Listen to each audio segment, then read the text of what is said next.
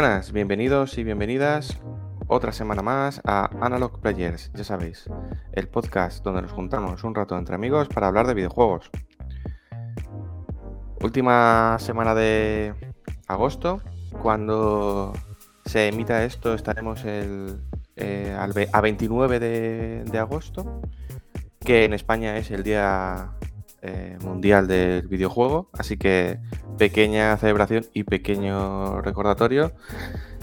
Pues eh, esperemos que disfrutéis del programa a la vez que disfrutáis de los videojuegos. estas cosas que tanto nos gustan. Eh, están conmigo esta mañana de sábado. César, buenos días. Buenas, buenas. Pues no, o sea, sabía que era Mm, dentro de poco, pero no sabía que era mañana. El tiempo pasa volando. Así que nada, a ver si puedo sacar un huequecillo y, juego alguna cosa de las que no estoy jugando ahora mismo para variar un poco. Eso es. Y también está Chimo.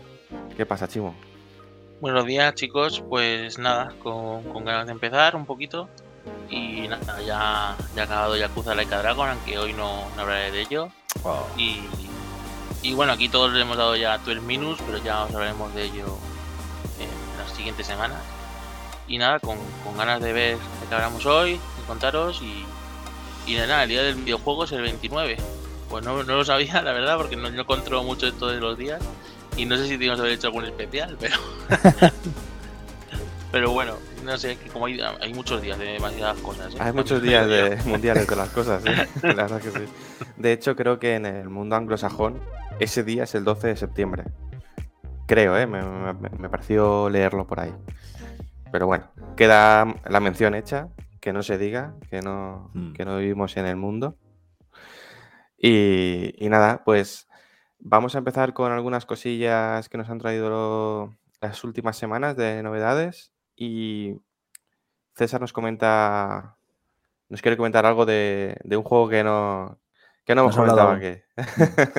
a ver, a ver. Antes de comentarlo, decir que como la frase esta que se dice mucho por aquí, que es que hay más días que lo organizan, ¿no? Pues eso, nada, ya está.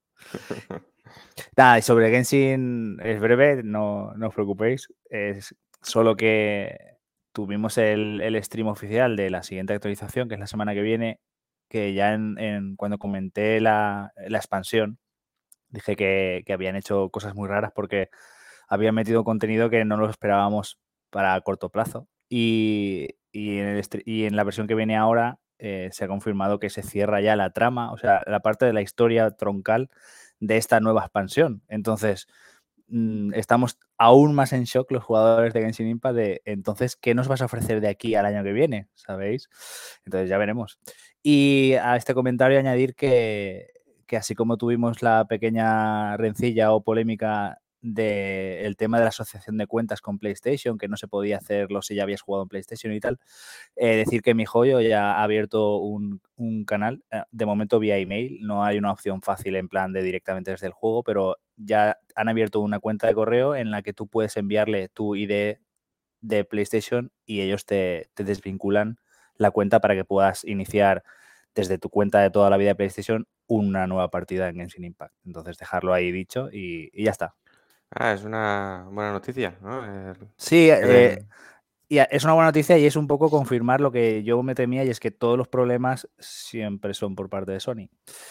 Porque si la compañía ha habilitado ese modo así como más administrador, ¿no? En plan de esta cuenta de correos para atención, ¿no? De técnica de, los usuarios. Bueno, más que técnica es para, para el tema de las cuentas, no, no hay más, es una cuenta específica para eso. Es porque Sony no, vamos, que no quiere que su sistema no se lo toquen, ¿sabes? Hmm. Sí, el, eterno debate, ¿no? De las, de las plataformas, esta rollo PSN o Apple, em, el, Apple App, el, Market, ¿no? El, hmm. el, Google Play, que tantos juicios están, hmm. están generando, ¿no? Sí, al final llegará un momento en que no sé si será a partir de todo lo que está pasando con Epic o, o otro que venga, pues no sé. Al final eso de que Epic iba a ser bueno para el mercado, a lo mejor en parte llega a serlo, ¿no? veremos, veremos, porque al final esto no dejan de ser piratas atacando piratas, ¿eh? Sí, sí, sí, está clarísimo. porque vaya tela también, eh, Epic. Pero bueno, bien. Vale, pues Dicho, comentado el Genshin Impact, sí que es verdad que esta semana ha sido una, semana de muchos eventos digitales. Ah, eh, yo mm. creo que con la excusa de la Gamescom, eh, pues la gente ya sabe que se ha hecho un Open Night Light con eh, Geoff Keighley, ¿no? Y, muchos, y muchos juegos de todas las plataformas. Estuvo también la de Xbox. También estuvo la de Platinum, creo que hizo un stream también que la verdad es que me gustaría verlo porque en, teoría tienen que comentar eh, eh, novedades sobre el DLC de, de Wonderful 101.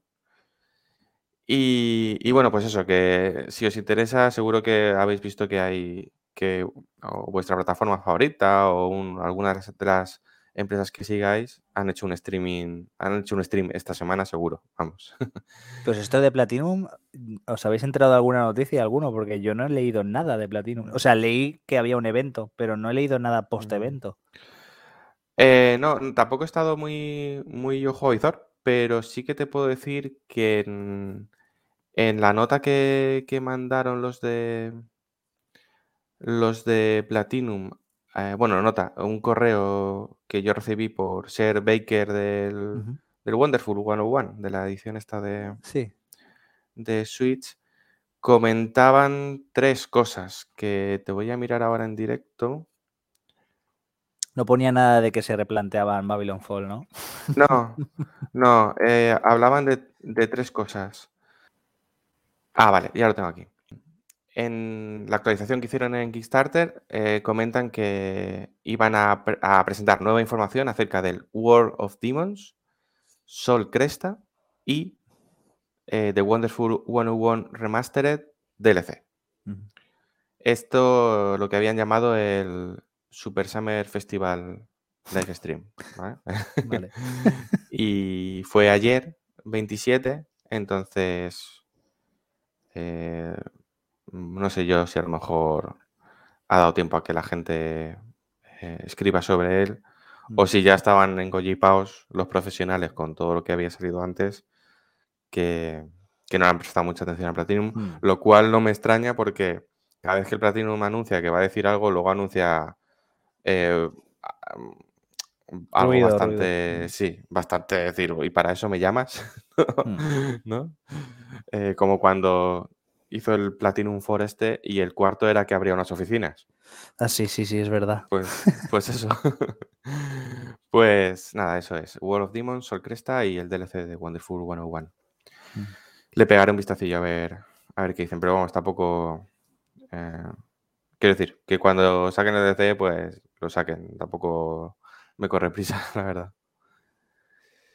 Y, y luego, pues un poco ya fuera de los streams, eh, a mí me llamó la atención un par de noticias que, vi hace, no sé si unos 10 días o por ahí.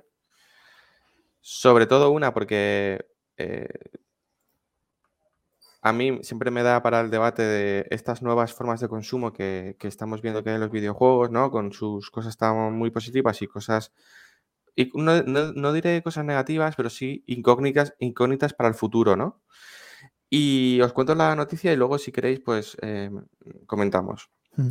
La noticia que eh, la vi en Games Industry, si no recuerdo mal, era que em, Square Enix no había ingresado eh, a People Can Fly eh, royalties por las ventas de Outriders en el primer trimestre de lanzamiento del juego. Eh, ya sabéis, Outriders, lo hemos comentado ya aquí, un juego así, un shooter en tercera persona cooperativo, eh, donde People Can Fly es la desarrolladora, es una desarrolladora polaca, y Square Enix es la editora. Eh, entonces, esta compañía polaca indica que además de que no tiene datos de ventas, pues mm, ha visto que cuando ha cumplido el plazo que tenían el contrato, que le tenían que ingresar los royalties, no les han ingresado royalties. Entonces, ellos, ha salido el presidente del Consejo de Administración de esta empresa, que se llama Sebastian Wojciechowski, algo parecido a eso, y, ha comentado que, bueno, no quiere lucubrar, pero lo cubra un poco, y, comenta que, más o menos textual, dice, asumimos que este resultado aseguraría, ah, perdón, comenta que tiene, eh, que ellos creen, han hecho una estimación, que el juego ha vendido entre 2 y 3 millones de copias, porque el primer mes ellos detectaron 3 millones y medio de usuarios únicos en, sus servidores. Entonces, dice que con esos números ellos asumen eh, que con un par de millones de copias vendidas, la rentabilidad eh, para el primer trimestre estaría cubierta, pero que la falta de pago por parte de Square Enix indica lo contrario, ¿no? Dice, claro, si no nos han dado el dinero será porque no, porque no ha sido así. Y eh, aparte de que ellos reconocen tener muy poca, eh, muy poco conocimiento de cómo ha sido el, proceso de distribución, de hecho ellos no saben ni cuánto ha costado el, juego. Por aquí yo entiendo que eh, Square Enix les ha hecho, ¿no? Les ha, tendrán un contrato con Square Enix de, mira, te pago X dinero, ellos en base a X dinero han hecho el juego pero, pero a partir de aquí ya no. Eh, dicen que no tienen, no tienen datos, no, saben ni cuánto ha costado hacer el juego, ¿no?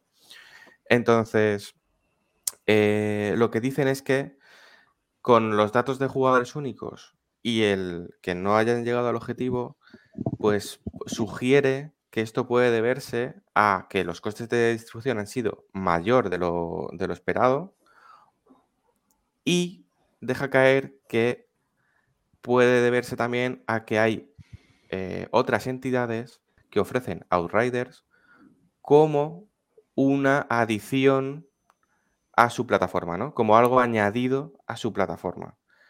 En referencia al Game Pass. Porque recordad que este juego salió en el Game Pass eh, de salida, eh, del día 1. Entonces, dice que no quiere especular y que estudiarán la situación más a fondo. Aún así, tienen esperanzas en conseguir cumplir los objetivos anuales, eh, ya que no han conseguido los trimestrales. Pero bueno, no sé yo cómo estará el tema de jugadores únicos ahora en, en Outrider. Supongo que habrán decidido bastante. ¿Qué, qué, opináis al respecto de esto? Eh, ¿Qué os parece? No, hombre, las palabras de, de, este señor, siendo donde está, ¿no? Yo creo que son un poco equivocadas. Quiero decir, esta, si no lo he entendido mal, está un poco justificando o bueno, o, dando a entender de cómo es posible que no hayamos visto ni un pavo por royalties, que para quien no sepa lo que es, es después de vender el juego, ¿no? Quiero decir, no es te pago por hacer el juego.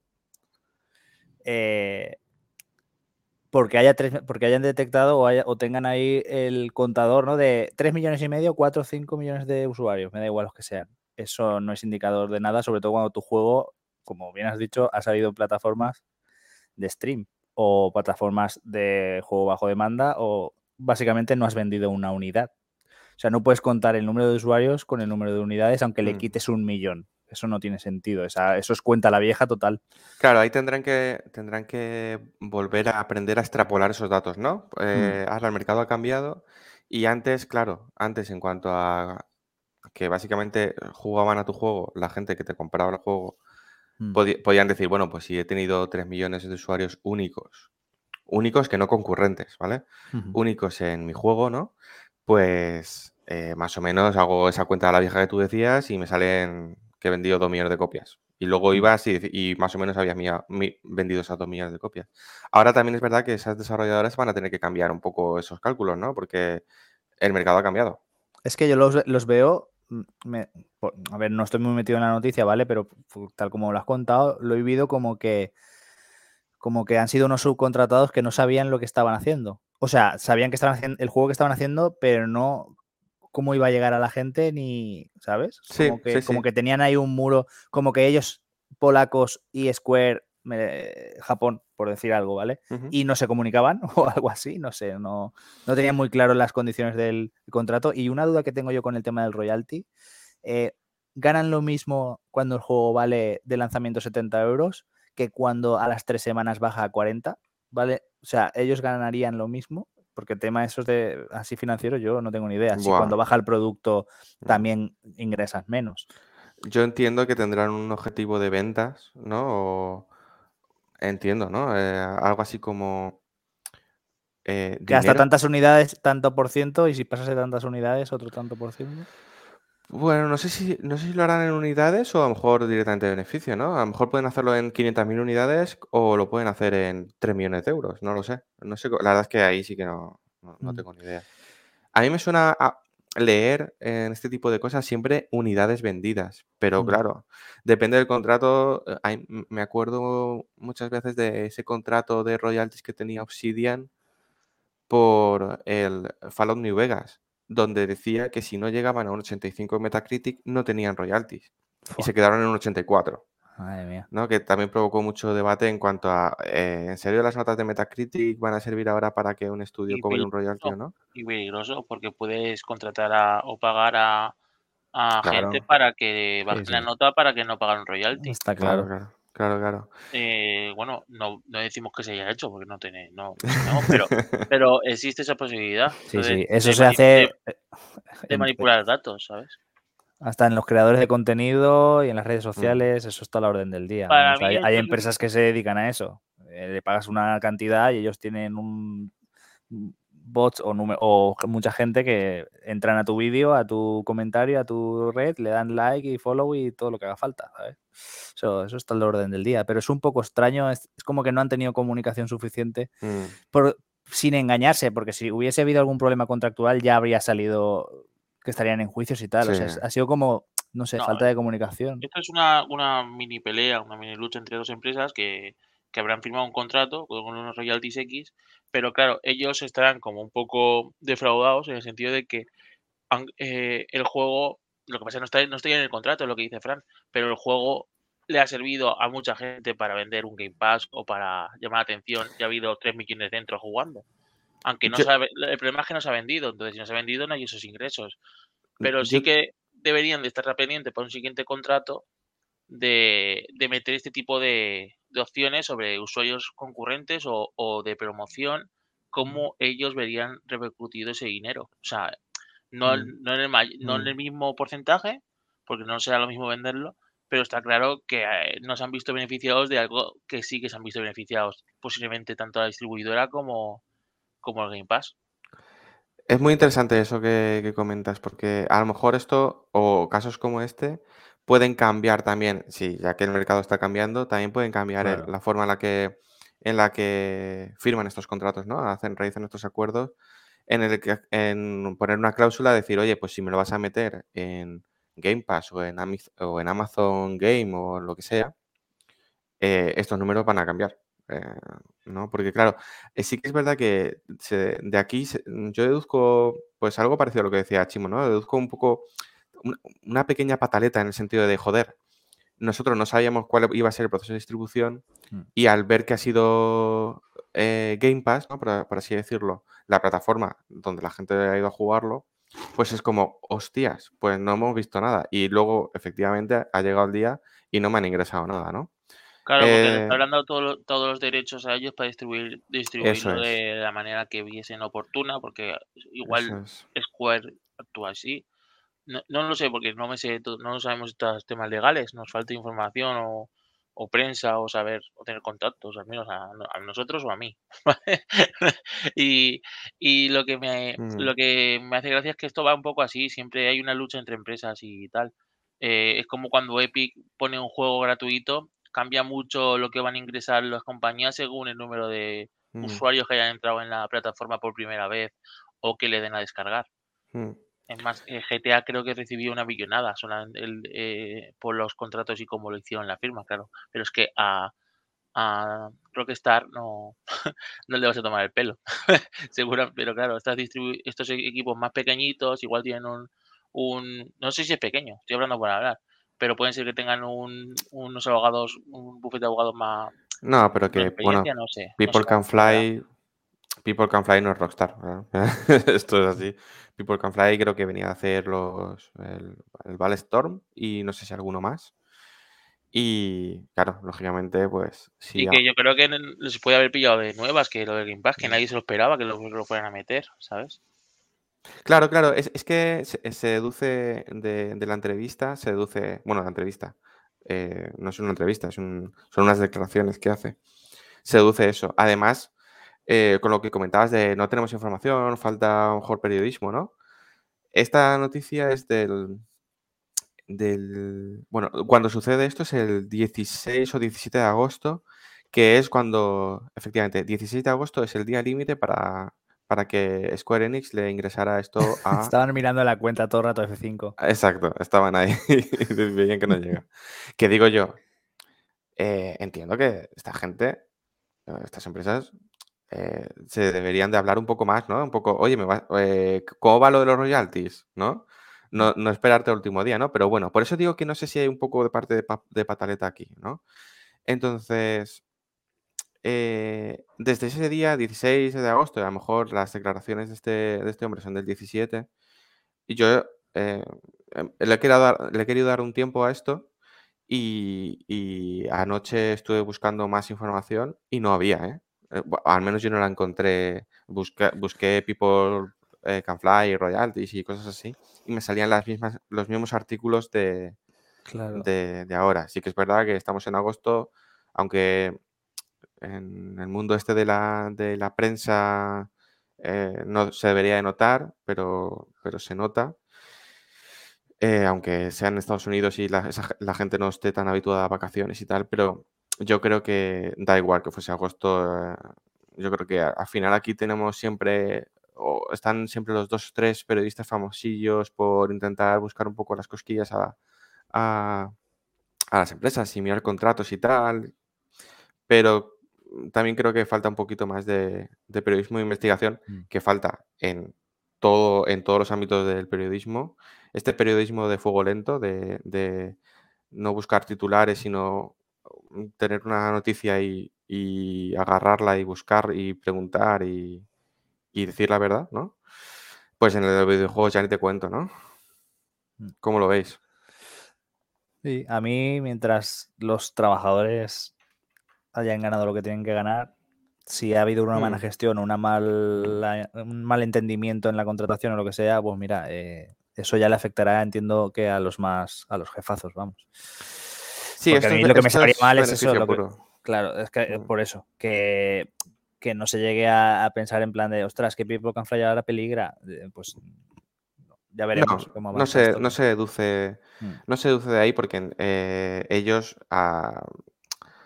han hecho el juego, les han pagado por hacer el juego y. Por eso. Entiendo que ellos ya habrán manejado un margen de beneficio, de beneficio para hacer el juego, lo típico de, oye, Square, hemos acordado que vamos a hacer este juego, me cuesta hacerlo, yo qué sé, 5 millones de euros. Mm. Eh, Square le da 5 millones de euros por hacerlo y a lo mejor a ellos les ha costado 4, ¿no? sí, lo que pasa es que como no es un juego al uso, sino que es un juego como servicio, que seguramente se vaya ampliando o no. Quiero decir, la o sea, se supone que Ghost Raiders empieza y acaba, ¿vale? Eso, eso ellos lo han dicho desde el día del lanzamiento, que no era un, pongo Destiny como ejemplo, ¿vale? Que no era un Destiny de que no acaba la historia y saldrá una expansión, una, tercera, una segunda, una tercera y tal.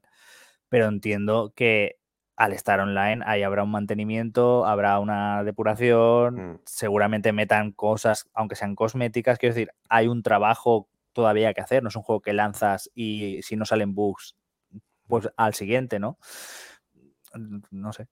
Además, el tema este de los usuarios, de los tantos millones de usuarios que tuvo, y los problemas que, hubo para jugar los primeros días, no el primer día, sino los primeros, Sí, sí, sí. también puede deberse a, esto. Eh, eh, imaginad poner el caso de que People Can Fly no sabe que esto se va a distribuir en Game Pass en el momento que decide un poco eh, el mm. tema de los servidores o la carga que van a tener los servidores, etcétera, ¿no? Claro, si luego le dicen que vas a ir en Game Pass, claramente si no lo tenían previsto, eso lo va a salir mal, porque que es lo que al final salió mal. y no sé yo si a lo mejor esos problemas de rendimiento al principio pudo deberse a que no tenían ni siquiera esa información, ¿no? De que iba a salir en Game Pass y que se enteraron en la prensa, ¿no? Pues bueno, buenas personas fueron que no dijeron esto es por culpa de tal, ¿no? no señalaron a nadie, sencillamente, pues eso. Sí que es verdad que yo creo que la forma de proceder la hicieron mal, ya lo comentamos en el programa que, hablamos del juego, que yo creo que tendrían que haber cerrado 48 horas y luego hacer una compensación a los jugadores de alguna forma, algún, algún ítem del juego o algo chulo, mm. más allá de que estar dejando a la gente ahí intentar entrar durante dos días y no puedes, ¿sabes? Eh, las formas mm. no... Yo creo que eso, pues mm. que se les desbordó todo. Claro, yo no, yo no sé cómo funciona este, este mundillo, pero yo, si fuera sido Microsoft, me hubiera interesado mucho que fuera que todos estos juegos que estoy intentando meter en Game Pass funcionen muy bien. Entonces yo sí que hubiera, mm, no sé si no quiere meterse tanto para no gastar tanto dinero, pero sí que hubiera metido un equipo con, con los desarrolladores para ver cómo que los servidores fueran perfectos o para hacer pruebas. Claro, el problema es que no son su, no son una fifth party, es una, es una ¿no? Y, y no sé si pueden llegar a tanto, pero, pero ya que te has metido a que, a, a que sea un juego de Game Pass, fue, ¿no? Fue un juego de Game Pass. Sí, sí, sí, sí. Eh, intentar que todos estos lanzamientos saliesen niquelados, ayudarlos un poco. Lo que mm. pasa es que no sé cuánto costaría eso en el nivel de dinero y si sería rentable. Pero, pero no sé si me parecería una buena política que todo lo que saliese así como bombazo, decir, mira, pues aquí en nuestros servidores, en, en Microsoft, esto va de lujo. Y luego, si tienes problemas con los de Sony, ya te apañas. ¿Sabes? Pero no sé, yo hubiera intentado algo así, ya que estoy gastando mi dinero para que estén en Game seguro. Algo dinero se gastaría. Con los de Square, problemas con los de Square, ¿eh? No, aquí Sony no tiene nada que ver. No, no, pero no, no, si no Sony no tiene nada que ver, pero, pero también salió para la, para la consola de Sony, el juego. Sí, sí, el juego salió físico 70 euros, o sea, eso es así. Que no sé qué, o sea, es que todos los escenarios son malos para el usuario, es decir, tanto te lo compres por 70 como estés en el Game Pass. Esto sería que, si yo hubiera sido Microsoft hubiera intentado que el juego fuera mucho mejor en mi plataforma, o, sea, o al menos asegurarme que en la mía funcionaba bien.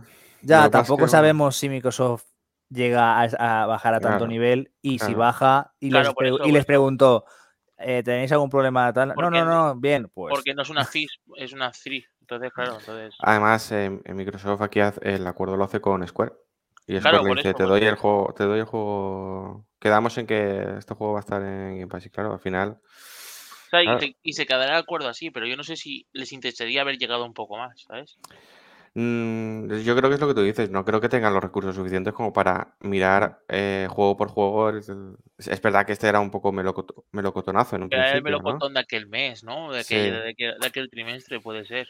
Sí, lo que pasa es que, claro, al final todo este tema de, de problemas de servidores es tan, tan difuso y no sabemos muy bien eh, por qué es, ¿no? Porque, de hecho, claro, sí, a Microsoft, por supuesto, yo creo que le conviene que los juegos le salgan bien, ¿no? O sea, los, los juegos que están en su plataforma salgan bien. Pero, claro, eh, a lo mejor el servidor el servidor no es un servidor dedicado de Xbox. claro.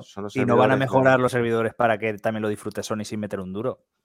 Claro, es ah, un pero igual tú dices que estarían compartidos. Bueno, no tengo tan claro eso. Claro. Yo no, yo no creo que, que, si los servidores. A ver, los servidores de quién son, para empezar, porque si son de People claro. Can claro, claro, no van a tener ahí. Esto es para eh, eh, Microsoft y esto es para Sony, esto es para los peceros. Yo entiendo que los servidores serán o de People Can Fly o de Square Enix. ¿No? o sea, los, pondrán eh, Square Enix o por Canfly. Eh, cuando, cuando, cuando, pasa eso en otros juegos, por ejemplo, cuando pasó en, creo que en Dark Souls o en otros, ¿quién decide cuándo se cierran los seguidores? ¿Sony? ¿Lo, lo decide el, el, distribuidor del juego, el desarrollador del juego? Eso es lo que pues al final, me he planteado. ¿eh? Lo decidirá quien los esté pagando.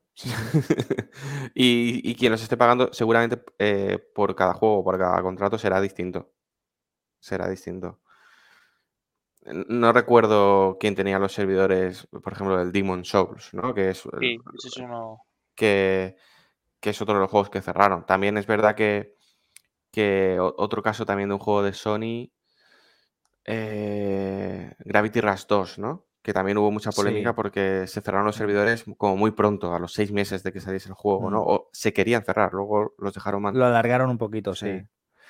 Entonces, pues la verdad es que no, no, no sabemos quién, de quiénes eran o quiénes estaban pagando esos servidores. Ahí será. Nuestra visión outsider no llega. Total. y bueno, luego, un poco como contrapunto de esta noticia, me, eh, salió el mismo, creo que salió el mismo día o al día siguiente, eh, vi en, en, Vandal, creo que fue, que Biomutant vendió más de un millón de copias y mm. esto supuso recuperar eh, sus costes de, producción en una sola semana. Así que, mm, curioso, ¿no? Un juego que con tanta expectación y que luego salió pues mal, pero este, esta noticia sí que nos dice que el estudio era muy pequeño, porque para recuperar el coste mm. de producción en una semana, vendiendo un millón de copias, que son, eh, son bastantes, eh, demuestra que el estudio era muy pequeño y que pues hizo un poco lo que pudo, ¿no? Pero el, truco de Biomutant fue un poco el marketing, ¿no? Porque vendió muchísimo mm. o lo probaron muchísima gente. Muchas reservas. aunque fueran youtubers para hacer para hacer reseñas malas, porque ya, ¿sabes? Pero si no costó mucho y calcularon bien y hubo un buen marketing, ya en la primera semana recuperaron todo. Eso y no, y no estuvo. Sí, y no estuvo en el Game Pass de salida. Claro. Claro, estos son ventas, ventas. Claro. tú para probarlo te lo, tienes que conseguir porque no habría ni una demo, ¿no? Eso es. No, no hay, no hay. No, yo creo que ahí jugaron muy bien el tema de que la gente reservara el juego antes de que saliera. Mm y, le salió bien. Otra cosa es que en el siguiente juego se lo reserven, pero, pero por lo menos esta, esta la han salvado. Bueno, pero habla, muy bien de los dos tipos de negocio y cuál está funcionando mejor de momento. O, bueno, no, sé. no podemos llegar a esa definición aún, porque mm. habría que ver más ejemplos, pero... No sé, habla muy bien de las luces y sombras, creo yo. Porque los dos juegos han tenido muchísima polémica. ¿Sabes lo que me gustaría saber? ¿Cuánto ha ganado 12 Minutes en sus ventas en PC y cuánto van a ganar con, las descargas en Game Pass, por ejemplo? Pero claro, eso no, no creo que nos manden no lo vamos a saber, un correo, un correo y nos contesten, ¿no? ¿Te imaginas? Eso, como no haya un juicio como lo de Epic, que, que, gracias a ese juicio se ha sabido cuánto pagaron por la exclusividad de Borderlands, por cada juego que han regalado en la e, Epic Store y tal. Eh, pues como no haya un juicio como eso, no. Y que, y que sea en Estados Unidos, que ahí sí que se, se, publican esos datos, eh, porque la ley lo permite. Si, si no, mal. Mm. Entonces, nada, em, pasamos a comentar algunos jueguicos. ¿Qué, ¿Qué, juegos quieres comentar tú, César? Pues eh, voy a comentar mm, más que juegos demos, que han ido saliendo algunas en, estos, estas últimas semanas. Y eh, una de ellas me, ha sorprendido mucho. Es un, eh, se llama Tormented Souls. Yo no sabía de la existencia de este juego y a mí los juegos de terror me gustan, pero los juegos de terror estilo Resident Evil, no los estilo Outlast. Los pilla-pilla que comenté en su momento. Y la verdad es que me ha sorprendido muy gratamente porque eh, ya digo, no lo conocía, parecía que es un juego de bajo presupuesto, pero te lo pones y, joder, se ve, se ve muy bien, ¿eh? Yo lo pondría un escalón por debajo, los escenarios, los pondría por un escalón por debajo del, del Resident Evil 8, en cuanto a sobrecargados, eh, montón de detallitos. Eh, bueno, para poner en situación, el juego transcurre en un hospital, ¿vale? Eh, ya sabéis que estos juegos es una mansión, o un castillo, o un hospital, o un pueblo de locos, pero vamos, que tiene que, tiene que ser una ambientación así, una casa antigua o algo así. Y está muy guay.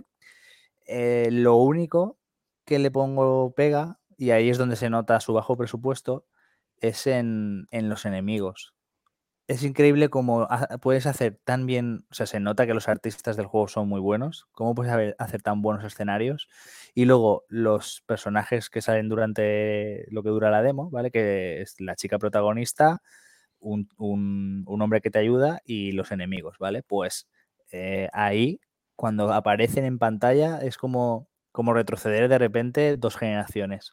O sea, es como ver, eh, no sé, eh, muñequitos de PlayStation 3. Y, joder, es una lástima, pero ya digo, si a alguien le gusta los Resident Evil, que pruebe la demo porque le va a gustar. O sea, le va a gustar porque es el típico exploración con conseguir cosas para luego más adelante la podrás usar en algún sitio para hacer un puzzle. Eh, está muy guay. Está traducido al español, así que muy bien en ese aspecto. Y, nada, eh, lo recomiendo, probarlo todos los que guste de Resident Evil. A mí me gusta mucho. Y, ah, y decir que saldrá a precio reducido, que eso también está muy guay. Creo que sale a 30 euros en físico, o sea que muy ah. guay. ¿Y qué sale a final de año? Pues la fecha. No hay fecha todavía. Sí, sí, sí, creo que había fecha, pero mm, lo probé hace mucho tiempo, no me acuerdo, la verdad. Eh, estoy, mirando aquí que pone fecha de lanzamiento inicial 2021, pero no, eh, Google, no Google, no, me dice más. Puede ser que no, tenga específica la fecha, pero vamos, que, sí, que sí, está, está guay. Lo único es eso, que por ejemplo, pues... Coño, 27 de agosto. ¿Ayer? ¿Puede ser? Yo de ayer solo, yo de ayer solo sé No More Heroes 3, no me pregunten más. vale, pues parece que eh, parece que salió ayer el juego. Mm. Pues, pues nada, pues ahí está. Probar la demo, quien les guste y, mm. y guay. Claro, es que, al, que le, guste ese tipo de juegos, o sea, yo no soy ese, ese objetivo, pero la verdad es que tiene muy buena pinta. Ah, pese al, a los un poco altibajos gráficos que comentas. Sí. Eh, tiene, tiene un algo que, que, que, hace pensar que le puede ir bien. Sí, además los puzzles ah, eh, o sea, el primer puzzle, como es el primero, lo, cuento para haceros una idea, ¿vale? El primer puzzle es abrir una taquilla, ¿no? Lo típico de, un candado con números. Y ya te planteas ese primer puzzle y dices, esto, esto a estas alturas, no sé, un poco, vale, a buscar el código por la habitación, ¿no? Pero es pasar esa primera habitación que donde se despierta la chica y mejora muchísimo, ¿eh? Porque hay puzzles, no es rollo cojo una pieza con una pica y ya me, ya me encontraré la puerta que tiene la, cerradura con una pica, ¿vale? Sino que hay, hay cosas chulas. La verdad es que la demo dura 45 minutos, una hora, no dura mucho, pero, pero ya se ven dos puzzles que, está trabajado, ¿vale? Que dices, es, es, divertido. Y la exploración está muy guay. La exploración, los escenarios se ven muy bien. ¿Puedo comentaros una cosa que he visto mientras que hablaba César sobre este juego? Eh, la diferencia de precio entre Steam y, PS5 es abismal, ¿eh? O sea, estoy viendo en Steam está a 20 euros y en PS5 a 35. Pero ¿qué diferencia puede haber realmente? Porque, pero en PS5 digital dices. En físico, igual en digital está a 20 y no lo, no lo he visto. Claro, por eso digo. O igual no, ¿eh? Vete a saber, con eso de que. No, me, pasó con el, con el Skit, que estaba mucho más caro físico. Y ya se está poniendo así. Mm. Sí, pues nada, voy a pasar al siguiente juego y antes de pasar decir que, este Tormented Souls eh, tiene gore y, escenas de desnudo, ¿sabes? O sea, ahí hay temita. O sea, no... Resident Evil al final tiene los desmembramientos y sangre y que a lo mejor a uno le arrancan un brazo, ¿vale? Pero en este pinta de que, de que va a ser bruto porque además los enemigos no son zombies, que eso no lo he dicho en ningún momento, pero los enemigos no son zombies, son más del estilo Outlast. Si, si alguien lo ha jugado, pues, pues eso, como, como humanos, pero que están un poco deformes o, psicóticos, ¿no? Algo así. No, aquí muertos vivientes no, no hay. Y la otra demo que he probado esta semana pasada fue la del Tales of Arise, que sale ahora, eh, nada, creo que es el 10 de septiembre. Así le tiene ganas, ¿no? Este le tiene más ganas Rafa. Ah, este vale. tiene más ganas Rafa. Sí. Yo es que tengo varios Tales of pendientes.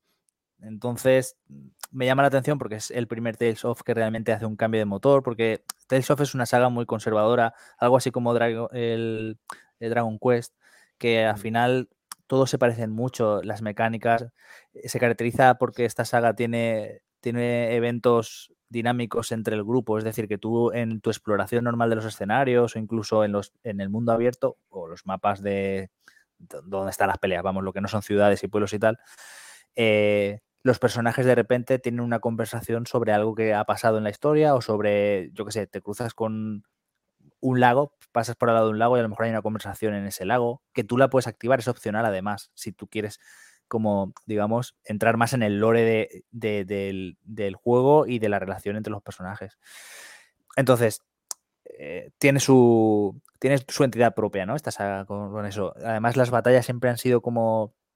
No es, no es acción en tiempo real, pero casi, porque tú en cada botón del mando asignas una skill, ¿no? Una habilidad, y entonces las vas combinando y también puedes combinarlas con otro de los personajes. Normalmente manejas a uno y los compañeros solo haces las órdenes, ¿no? Y este era como el primer Tales of de. O sea, de nueva generación, o sea, que cambiaban el motor, porque eh, los de PlayStation 3, por ejemplo, no, no, me, no, me arriesgaría a decir que todos tienen el mismo motor gráfico, pero son todos muy parecidos. Y, y bueno, se ve muy, muy bien. Los personajes están, se nota que están trabajados, eso ha estado siempre en esta saga, que los personajes son muy diferentes, les han dado conversaciones que definen muy bien su forma de ser, hay mucho humor, eso sí que me he dado cuenta. Creo que hay demasiado humor, porque es, un poco lo que comentamos del Scarlet Nexus, ¿no? Que tú se supone que estás viviendo una aventura que en algún momento dado hay un problema, ¿no? En los RPGs, ya sabes, siempre hay un conflicto de, o de reinos o de monstruos o de lo que sea. Y claro, cuando ya te plantan esta, tres o cuatro de estas conversaciones que digo opcionales, que siempre casi todas derivan en una situación cómica, pues te divierte y te hace reír, ¿no? Pero igual te saca un poco. ¿Sabes? Si eso, siempre está, ¿no, César? Siempre sí. vas a salvar el mundo, pero puedes pegarte una carrera de chocobo, ¿sabes? Sí. O sea, siempre están todos RPG, creo yo. Sí, sí, pero tú vas al sitio de la granja o vas al sitio de la carrera y la haces, pero fuera, cuando te alejas de ese lugar, el mundo es normal. Aquí a lo mejor te manda a una ciudad que está sediada porque ha aparecido un monstruo súper grande y tienen miedo de que entre a hacer daño a la ciudad y, te dicen, por favor, aventureros, tal, no sé qué, podéis hacer algo para ayudarnos. Y, como no te dejan entrar porque estás seriada, eh, acampas en la puerta para el día siguiente ir con fuerzas renovadas a, por el bicho, ¿vale? Pues en, ese, en esa noche que acampas ahí, en lugar de estar hablando, pues que nos vamos a encontrar, que no sé qué, que, pues a lo mejor es en plan de que uno del grupo que normalmente no, no, no habla y no tiene ni idea de cocinar, le da por probar a cocinar algo y se le quema y la gente empieza a hacer bromas del de, sabor raro que tiene, ¿sabes? Es una cosa que dices, está guay porque me divierte y jiji jaja, pero. Pero cuando pasan tres conversaciones así dices, tía, van a ser todas así. Pero bueno, que es un RPG, es un JRPG, ya sabemos cómo, son. No, no, están reinventando la rueda, como dices, siempre ha estado ahí. Así que nada, eh, no lo voy a comprar de salida, creo que Rafa tampoco, pero, pero cuando salga veremos los análisis, eh, sobre todo gente jugando, a ver qué tal. Porque la demo creo que está un poquito avanzada y los personajes tienen muchas habilidades. Entonces es como que es un poco abrumador. La demo no está mm. muy bien elegida. Ya veremos. Eh, ¿Habéis jugado algún eh, Tales of? No, sí, sí. ¿Cuál, ¿Cuál, es el que más te gusta de los que has jugado, César? Por nostalgia, al Tales of Sinfonía de GameCube. Por ah, nostalgia. Pues. Por nostalgia porque me, lo jugué en un verano que yo me compré la GameCube de segunda mano y entonces me la compré a un chico que me la vendió con un montón de juegos. Eh, y vamos, yo recuerdo que esos días de verano como... genial, genial. Porque es un juego que se ve muy como de dibujo anime, de la época, ¿vale? Gráficos de la época, pero no sé, era como un Final Fantasy VII vitaminado en cuanto a gráficos y mucho más colorido. Y ya digo, el gameplay venía de jugar muchos juegos de, JRPGs por turnos y este era más de, apretar los botones, ¿no? Como te incitaba, como que jugabas más, ¿no? Por así decirlo. No sé, me, gustó mucho. Y luego, posteriores, he jugado bastantes y así por recomendar uno que dirías, si, si me tuvieses que recomendar un Tales of, ¿cuál me recomendarías? Pues no recomendaría Sinfonía porque como digo es antiguo y a lo mejor se siente demasiado antiguo. Es como, por ejemplo, un amigo que recientemente jugó Final Fantasy VII por primera vez y, se le, y me ha dicho que se le ha hecho durísimo. Durísimo porque lo nota muy, muy, pues eso, muy limitado técnicamente, pero no a nivel gráfico, sino en general. ¿Vale? ¿Dices al original o al remake? Ah, al original. Final Fantasy VII original por mm. primera vez, porque quería jugar el original antes del remake y, me ha dicho eso que, que, se le hace duro. Pues yo de TSOF recomendaría el Shilia, que es un juego, salió en PlayStation 3, solo que luego creo que hicieron un pack para PlayStation 4. Hay un pack que está muy bien, que muchas veces está rebajado a 40 euros y tiene, tiene tres Tales of juntos. E, ese pack está, está muy guay. O sea que podéis comprar ese, si alguien interesa la saga, que, que, se pille el pack ese y los vaya jugando uno a uno. Yo recomendaría Silia. Silia tiene muy buena historia, muy buenos personajes, eh, se ve bien y se juega bien. O sea, es un vicio el, Silia. Y nada, para acabar el tema de demos y recomendaciones. Un, segundo, un eh, segundo. Antes que, que pases ahí, es que has comentado el tema de el tema de los controles arcaicos. Sí. A mí me pasa un poco también con los Resident Evil. Eh, alguna vez os he comentado que yo un Resident Evil donde eh, ahora ya el personaje no se mm. puede mover mientras apunta. Mm, por lo que sea, no puedo, no puedo con, ellos. Mira que he querido jugar al, 4 varias veces. Porque sé que es bueno y, sé que supuso un cambio muy, muy, muy notable en cuanto a, mecánicas y tal en su, en su época. Pero no he podido. Y, el 90% de la culpa la tiene el, no poder moverme mientras realizo una acción, ¿no? Eh, ya sea disparar o apuntar o, acuchillar, ¿no? Sí, esa limitación es casi casi como quien se le atragantan los turnos, porque al final mm. sí que es verdad que todo esto, al igual que pasó en Onimusha, fue cosa de la época, de las limitaciones técnicas de la época, pero sí que es verdad que eso se ha quedado como, como seña de, de la saga. Quiero decir, sí, sí. Es que sí, sí, sí, que, sí que se eh. cambió el control tanque, eso sí. El Resident Evil 1 Remake, que siempre lo recomendaré, que es que eh, para mí es el mejor. Eh, se controla de lujo. De hecho, el Tormented Souls que he dicho antes se, se controla así. O sea, hay movimiento libre y no hay ningún problema. Lo que pasa es que para apuntar es eso. Para apuntar es se pone el personaje en modo mm, ataque o defensa, como se quiere decir, y o disparas o añadieron también el, esquive este, ¿no? Que puedes hacer. Bien un esquivar hacia un lado que rueda o, un saltito hacia atrás. Pero sí, es lo que tú dices. Si apuntas, apuntas y... yo, por eso si sacan un remake del 4 donde un poco como lo hicieron con el 2, ¿no? De que pues ya Camina, sí. adaptaron un poco esas mecánicas. Mm. Pues pese a, a que a lo mejor a los puristas pues, no, les pueda gustar mucho, yo eh, ahí sí que me, meteré o por lo menos tendré la predisposición a hacerlo. De todas maneras, Capcom ya en el remake del 1, por ejemplo, permitía jugar con el control clásico. Quiero decir, hmm. que estaría guay que en este tan rumoreado, no sé cuánto tiempo se lleva diciendo del remake del 4, estaría guay de no solo el control clásico, que es eh, a punto y me planto, ¿no? Y puedo dar este saltito o rodar, sino tener varias configuraciones, ¿no? En plan de eh, control del, remake o del remaster, bueno, remaster no, porque ya lo han remasterizado.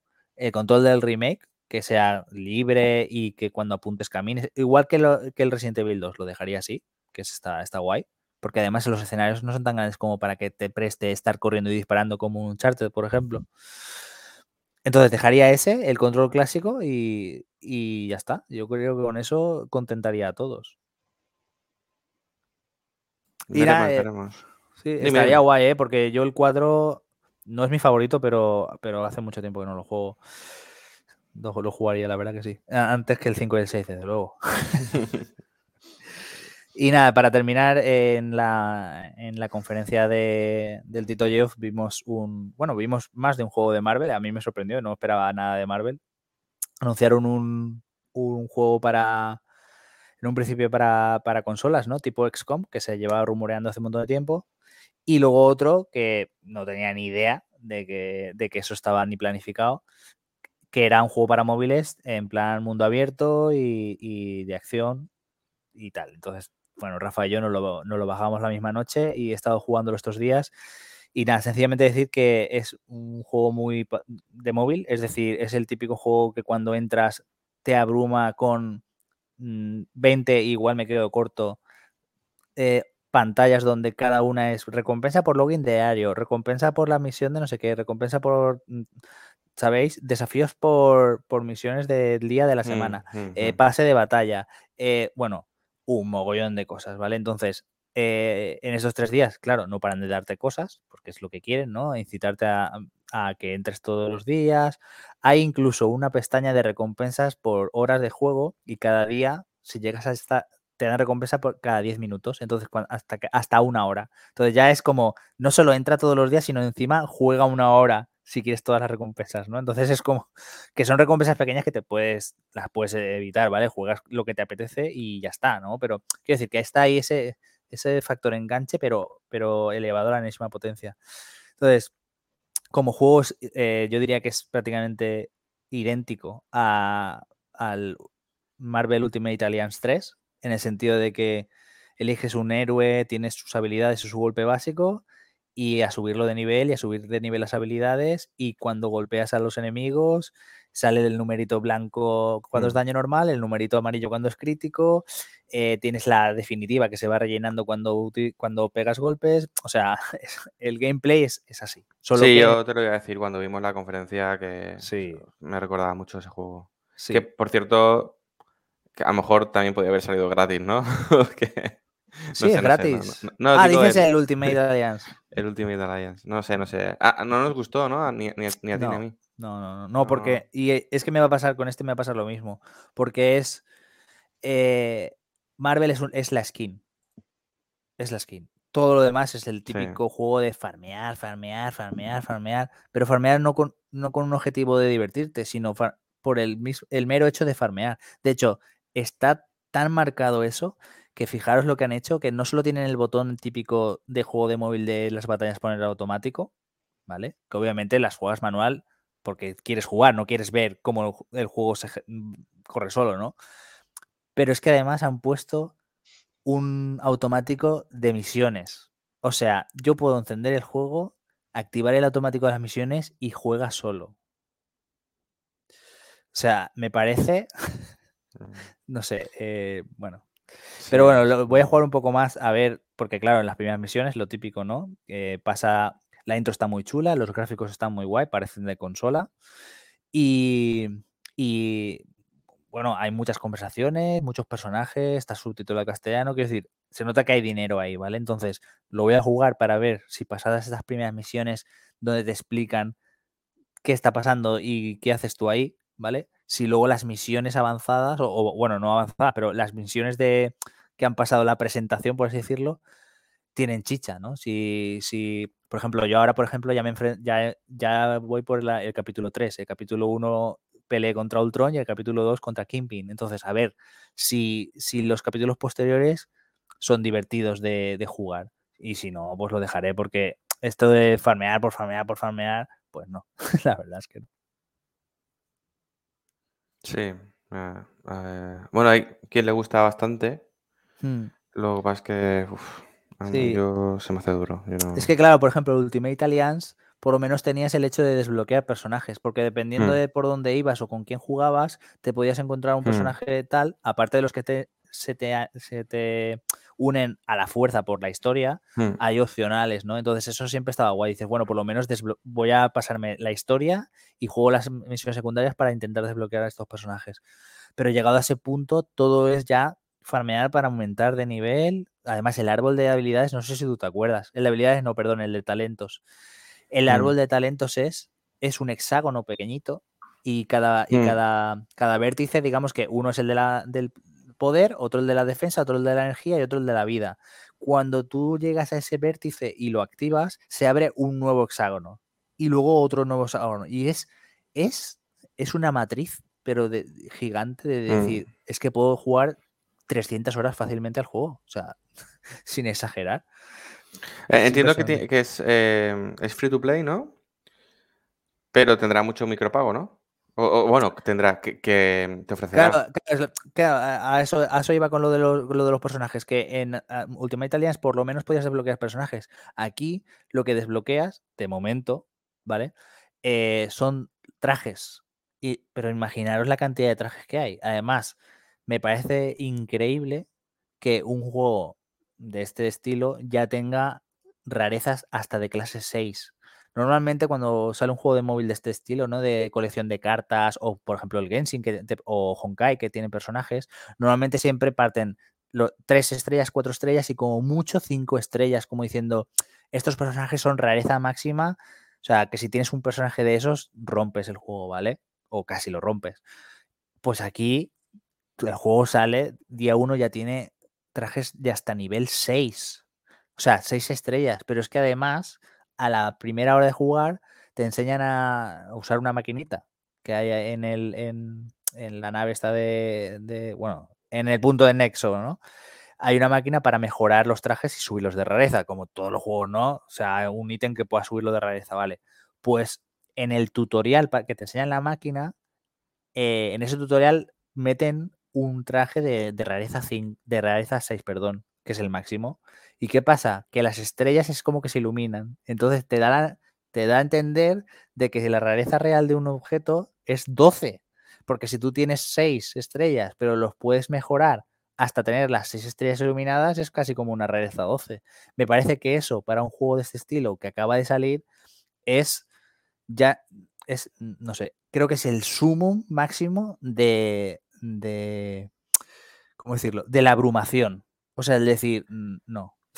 Mucha profundidad, ¿no? Para, eh, sí, o sea, decir, profundidad y dedicación de, decir, o sea, ¿cuánto tengo que jugar yo? Años. Estamos hablando de jugar años, ¿eh? Yo, yo, estoy enganchado ya creo que tres años a un gacha de Marvel, pero es de cartas. Y, y tengo, si hay 20 personajes de 5 estrellas, tengo 4 para que hagáis una idea, ¿sabes? En tres años, imaginar esto, esto es, esto es una auténtica locura. Y a lo que decías tú de micropagos, sí, está la típica tienda, pues de lo típico, comprar la moneda premium, comprar mm, mm, cajas de botín, eh, vamos, el, creo que es el ejemplo claro de, de juego de, pues eso, de sacar pasta a tope, y además a tope mal. Porque si, por ejemplo, dices, yo no, por ejemplo, no, yo no he visto Deadpool, ¿vale? A mí me encanta Deadpool y digo, bueno, quiero Deadpool. Pago 10, 20 euros, lo que sea, lo desbloqueo y me paso todo el juego con él porque es lo que me interesa, ¿no? En lugar de esperar a que algún día suene la flauta y en una caja de botín me salga, ¿no? Pues no, no, no puede. Yo no he visto para comprar personajes. O sea, es todos los trajecitos. Así que no sé. Ya digo, jugaré la historieta y si veo que me cuadra, me la pasaré. Y si no, pues adiós. adiós y muy buenas. Vale, pues comentados estos jueguecitos, eh, voy a hablar yo ahora de otro juego que salió hace, hace poco, eh, a finales de julio. Se llama Last Stop. Es un juego que yo le tenía ganas, no por lo que había visto en trailers, que precisamente me había preocupado un poco, sino por el estudio desarrollador que, que, lo hace, que se llama Variable State. Es, este estudio, eh, el juego que había hecho antes de Last Stop era Virginia y es un juego que me gustó muchísimo, eh, muy diferente a, a todo, a, todo lo que había jugado antes y bastante original. O sea, bueno, no, rompe la rueda de nada, pero sí que era muy original en, el, uso de las elipsis, sobre todo para, para trasladar la, narrativa de lo que estaba pasando ahí. Entonces, me, me, gustó tanto ese juego que, tenía claro que quería probar este nuevo juego de, de Variable State. Además, está distribuido por Anapurna, que normalmente suele ser un sello de, calidad. Pero bueno, toda regla tiene su excepción. No me digas eh, eso, hombre. Entonces, bueno, ha salido medio, bajo mi punto de vista, ha salido medio mal. Medio mal. Ahora, ahora os cuento. Es una aventura en tercera persona. Para mí es una aventura conversacional, más conversacional que otra cosa. Bueno, pero después de haber jugado a 12 Minutes, esto de aventura conversacional se lo quitaría a Last Stop. Al final es una peliculita, ¿vale? Porque no tienes, no tienes, em, digamos que no, tienes muchas opciones. Sí que hay opciones de diálogo, ahora, lo comentaremos, pero bueno, es una, aventura en tercera persona con tintes fantásticos. Eh, una cosa original, eh, que ya lo, ha hecho más gente, pero bueno, eh, a tener en cuenta es que son tres historias a la vez que confluyen, lógicamente, pues van confluyendo un poco durante el nudo narrativo, pero luego al final pues confluyen claramente, ¿no? Eh, algo que es, que es lógico cuando, cuando tienes que contar una historia, pero lo haces con tres, visiones distintas, ¿no? Pues en este caso son tres historias protagonizadas por tres personas distintas. Eh, son Paper Dolls, Domestic Affairs y Stranger Danger. En Paper Dolls Eh, pues eh, Paper Tools es la mejor historia de, las tres, eh, con muchísima diferencia. Es la historia por la que vale la pena el juego. Mm, y habla de una, bueno, una familia desestructurada, ¿no? Un padre y, una hija en edad escolar y un vecino que tienen así un poco joven y un poco como eh, disperso mentalmente, ¿no? Que un poco distraído. Eh, eh, son historias que están divididas por capítulos, todas ellas, y lógicamente, pues, os podéis imaginar, en el primer capítulo pasa algo que se desarrolla durante toda la historia, ¿no? El, estructura narrativa clásica de planteamiento nudo desenlace, pues tenemos el planteamiento en el primer capítulo donde se presenta el conflicto y en los siguientes episodios, pues se desarrolla un poco la, solución o lo que va surgiendo a partir de ese primer conflicto.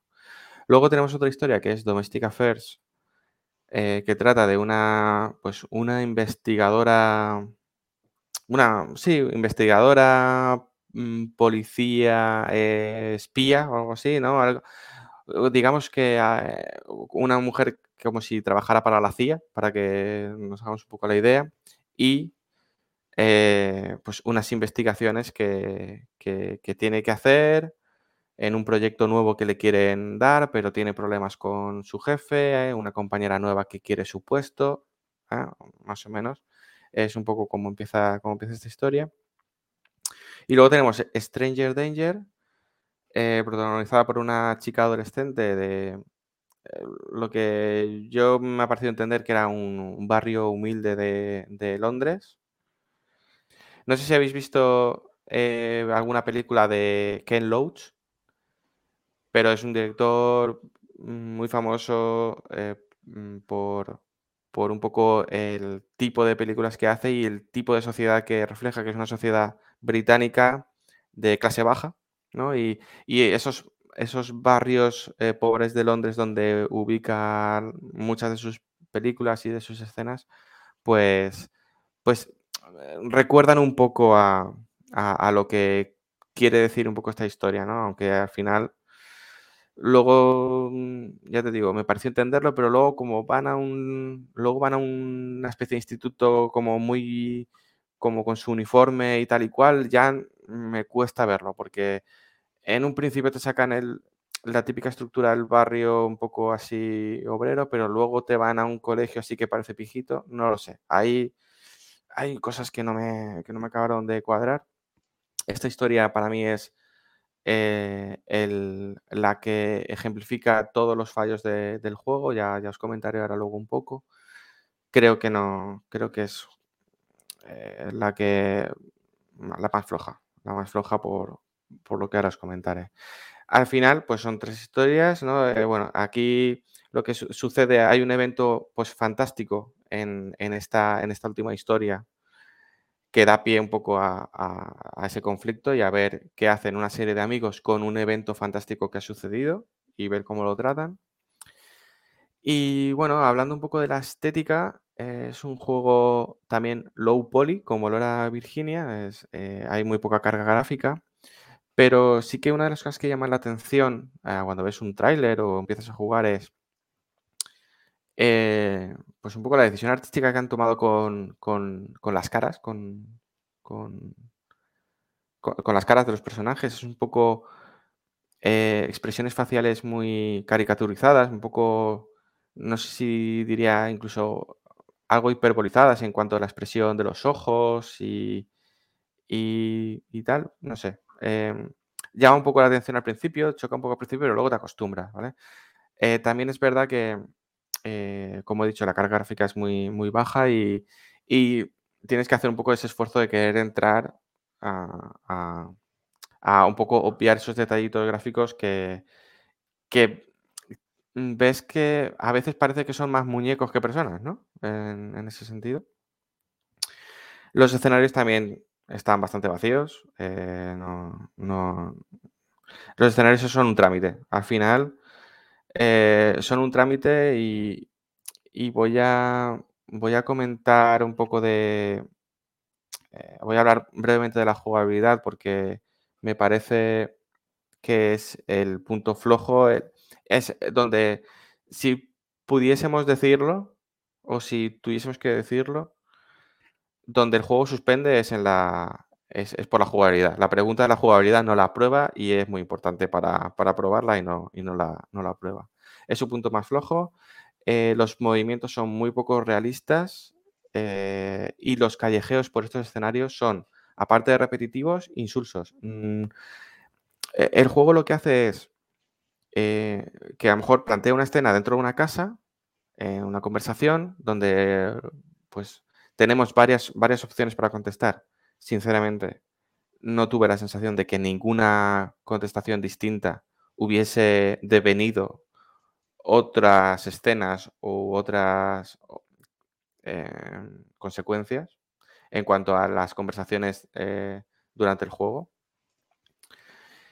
Y cuando, pues a lo mejor tienes una conversación en una casa eh, y fruto de esa conversación o como final de esa conversación es, pues tenemos que ir a tal sitio a ver qué, hay que hacer, pues el juego aprovecha para que sigas conversa que esos dos personajes sigan conversando eh, mientras van caminando. El movimiento de caminar lo haces tú, pero no tiene más. Son eh, pasillos invisibles. Es decir, tú vas por la calle, pero si vas por una calle por donde el juego ya no no tiene más escenario, no te dice que, no hay que ir por ahí porque no te lo dice. Es un muro invisible donde no puedes seguir andando hasta que encuentras donde tienes que ir.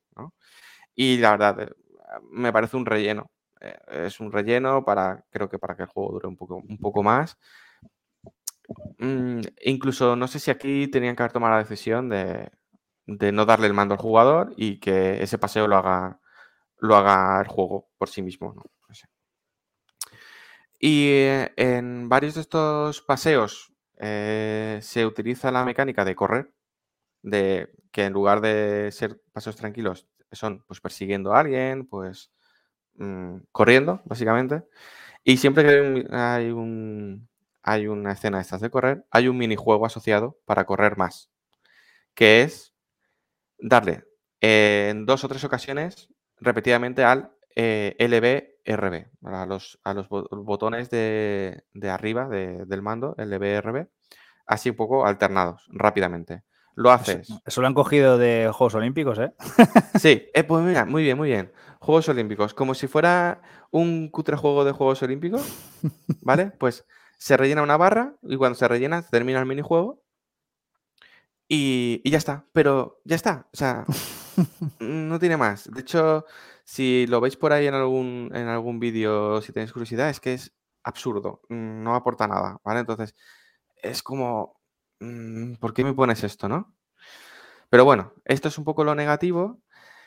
Tiene muchas cosas que, me han gustado, entre, otras cosas, eh, la fotografía y la composición de escenas, que es muy de, muy de película de suspense, muy de, de porque está con la banda sonora por detrás muy bien. Eh, eh, sabe mostrar como si estuviese grabando con una cámara con la lente un poquito sucia, donde le dan los reflejos de la luz y ves como tiene algo de suciedad y tal.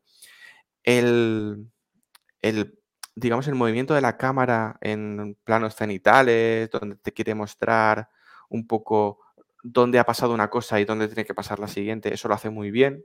La verdad es que lo hace con bastante gusto. Y bueno, luego pasamos a la parte narrativa, que debería ser la piedra angular, ¿no? Donde se soporta eh, todo el peso del juego. Y aquí pues vemos esas referencias, pues lo que os comentaba, películas de Ken Loach o, o, podemos ver algo ya más fantástico, sobre todo, y teniendo en cuenta que está ubicado en Londres, las tres historias y un poco el tinte fantástico que tiene, eh, yo creo que... Mm, las referencias están claras a, Doctor Who, ¿no? Un poco como referencia, pero se queda muy lejos. Yo creo que. Digamos que queda, claro que a esta gente le gusta, le, ha gustado ese tipo de ese tipo de series, ¿no? Ese tipo de contenido audiovisual, audiovisual, pero, pero se quedan lejos porque eh, son tramas muy superficiales no, hay, no tienen esa profundidad que comentábamos antes en, los gachas que tú decías, pero en este caso no tienen profundidad en los personajes, ni en la toma de decisiones, eh, en, cómo comentan y enlazan ciertos temas muy de pasada, eh, en la motivación de algunos personajes muy principales, la verdad es que no la tienes muy clara, el por qué está haciendo esto. No, no, te, lo, no, te, lo, no te lo sabe explicar, no, no, se da tiempo a explicártelo. Cuando en realidad creo que tiene duración suficiente para, para hacerlo. El juego dura unas eh, creo que me ha durado unas 7 horas aproximadamente. Y es pues tiempo no de está mal, No está mal, ¿eh? Es tiempo de sobra para. Para. Mm, eh, sí que es verdad que tiene, eh, a, lo tonto tiene. Pues ponle que. Tres personajes por cada, por cada historia tienen bastante peso, ¿no? Entonces, pues ponle que son nueve personajes. Entonces, al final pues no puedes llegar a pensar que, necesitas más tiempo para, para desarrollarlos, pero ya te digo, eh, eh, cosas muy sencillas como lo que motiva a tal eh, protagonista o tal antagonista a hacer lo que hace, no te lo deja claro. Además de que, bueno, pues hay, hay temas que podían, podían haber incluso tratado con más profundidad, como son, eh, pues hacen un pequeño guiño o crítica al precio de los alquileres, hacen una crítica al crunch en el desarrollo de los videojuegos. Eh, el juego también quiere trasladar un mensaje de no vivir anclados en el pasado, eh, sino, sino, mirar un poco a, lo que está pasando ahora y al futuro, en, lugar de lamentarse por, por, decisiones pasadas. Pero eso te lo cuenta en cinco minutos, no, no, no, te, lo, no te lo desarrolla o, no te da un, contexto previo para, para, poder profundizar después, ¿no? es algo que, no, creo que no, lo hace bien. Y la toma de decisiones final, al final, eh, como aventurilla gráfica que es, eh, pues os lo podéis imaginar, al final siempre hay decisiones que tomar. Esas decisiones se toman al final del juego. Y son tremendamente simples, es como un blanco y negro. Y además, muchas veces no te queda claro lo que estás decidiendo, porque te lo, de, te lo resumen en una o dos palabras y a lo mejor no está bien traducido.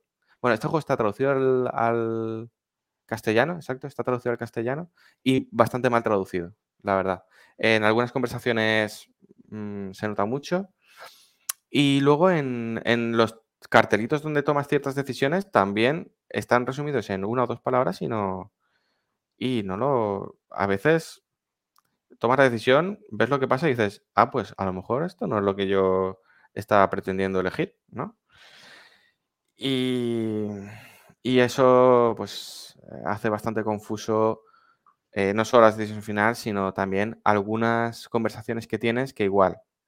Esta manía que tienen los, los juegos que, no sé si echarle la culpa a Mass Effect, que, me encanta Mass Effect, pero esto de simplificar el diálogo en eh, Mass Effect lo hacía con iconos de corazoncito, fuerza. El puño arriba, sí. Exacto, ¿no?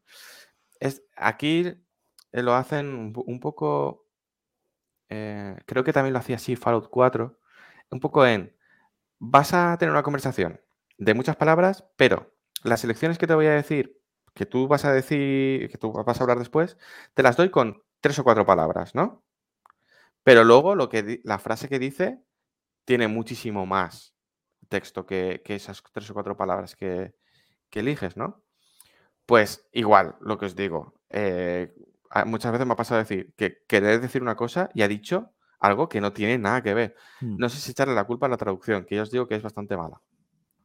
Por ese motivo, eh, me, me, resulta extraño que con unos valores de producción tan escasos, porque, a ver, el juego tendrá sus, eh, cosas positivas, de hecho, entiendo que haya gente que le pueda gustar mucho eh, este juego. A mí no, no, no, lo ha hecho, de hecho, yo te diría que no sé si no sé si vale la pena. Skip. Yo, yo os diría que jugarais a Virginia. después de jugar a las Stop, os diría jugar a Virginia y, con eso tenéis. Está bien. Y con estos valores de producción tan pequeñitos, mm, me, la verdad es que me ha extrañado un poco el sello de Anapurna. Ahí yo creo que, que han, no sé si han derrapado o, qué. Y además, eh, este juego yo lo he jugado en Game Pass. Eh, por suerte, está en Game Pass desde el día 1, eh, desde salida. O sea que, que otro, otra medallita ahí para, para el servicio de, de, Xbox para poder probar este tipo de juegos. Pero Last Stop mm, en tienda digital vale 25 euros. Ah, pues, no está mal. Y eh, sí que es verdad que hemos, eh, antes de, empezar a grabar, hemos tenido una conversación, hemos tenido un pequeño debatillo a micro cerrado de, entre otras cosas, ha salido el precio de los videojuegos y el precio de salida de algunos videojuegos y tal. Eh, y, sin, y lo hemos hablado también antes un poco en el tema de People Can Fly y tal. A ver, sin querer meterme donde no me llaman en cuanto a que, oye, pues si les ha costado hacer este juego eh, lo suficiente como para que tengan que venderlo a 25 euros, bien. Pero para mí, este juego no vale 25 euros. Eh, me, parece un precio muy, muy, muy, muy, muy elevado para lo que te da y cómo te lo da. No, veo que haya un valor de producción como para justificar 25 euros. Virginia es un juego que creo que su duración era muy similar. Sí que es verdad que tenía incluso menos carga gráfica porque las caras no estaban dibujadas, eran... Era lo típico que con un 6 y un 4 te hago el retrato. Pues en Virginia era así, ¿vale? Eh, entonces, e, entiendo, que, entiendo que ahí hay menos trabajo, pero Virginia salió de salida creo que habría 10 euros. Que es un precio mucho más acorde a, para, las stop, eh, bajo, bajo, mi punto de vista. De todas maneras, una cosa que, o sea, por, esta, por este tema que has, que has comentado, ¿vale? Del, dinero de los juegos y tal, no, no tanto por las stop, ¿vale? No digo que las stop sea sea una basura. Pero me refiero a mí, por ejemplo, eh, un juego aunque me cueste 5 euros, si no me da nada, y no solo no me da nada, sino que incluso puede que sea un tedio, es decir, es que he perdido tiempo. Todos hemos probado el típico juego de que te lo mm. descargas, lo pruebas y dices, madre mía, menos mal que no lo he comprado, pero lo podías haber comprado. Aunque sean 5 euros, a mí ya me molesta. Quiero decir, eh, si la Stop no te ha dado nada, vale, o lo juego yo y, no me gusta nada, aunque no valga 25, me haya costado 5, ya me molesta igual. Quiero decir, es mm. que el tema del dinero. Sí, es, es verdad. De hecho, em, eh, con las stop podría decir que no me ha costado nada y no estoy seguro de si tendría que haberlo jugado. Entonces, pero claro, yo, por ejemplo, eh, a lo mejor, eh, y, total, estoy, estoy, totalmente de acuerdo con el que el precio que tú pagues eh, no es directamente relacional al derecho que tienes a quejarte. Por supuesto, si tú has vendido un juego a 5 euros y es malo como una patata, eh, tengo el mismo derecho a, quejarme que si vale 6,70, ¿no? Lógicamente, sí que es verdad que a lo mejor tenemos esa percepción de que a lo mejor si vale 70, espero algo, mm, algo mucho más pulido, ¿no? Y a veces perdonamos a estos juegos pequeñitos, les, perdonamos cosas porque como son pequeñitos y son baratos, ¿no? Pues oye, si esto hubiese sido un Assassin's Creed, esto lo hubiesen pulido, ¿no? O, cosas así, ¿no? En, este caso, y a lo que iba un poco es, si valiese 5 euros, a lo mejor, eh, dependiendo de la personalidad de cada uno, podría decirle, oye, pues mira, yo este juego te lo recomiendo, porque vas a pasar un rato entretenido. Igual mm, resulta que no te gusta mucho, pero, te, entretiene, un rato, ¿no? Pero por 25 no puedo recomendar. A nadie. A nadie.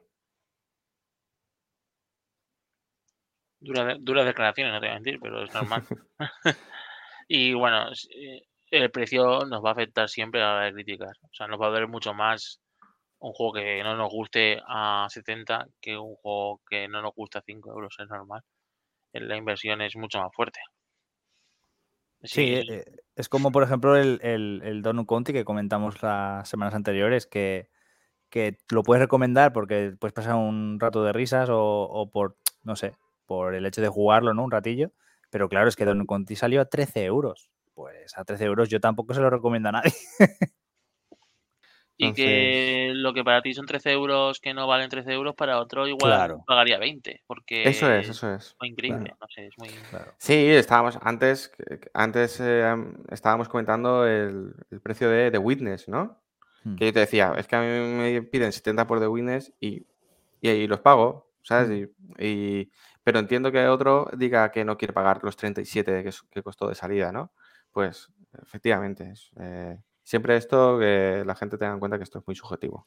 Sí, además, eh, recordar lo que pasó con Insomniac, ¿no? Cuando sacó el Ratchet Clank de PlayStation 4, salió a 40 euros y, dijeron que tenían miedo de la recepción del juego porque para ellos, aunque, porque no es un remaster del Ratchet anterior, ¿vale? Hicieron como una especie de reboot, por así decirlo, ¿vale? Porque salió junto con la película, la trama era igual era parecida, pero no era igual, no era, no era un remaster uno a uno con el original.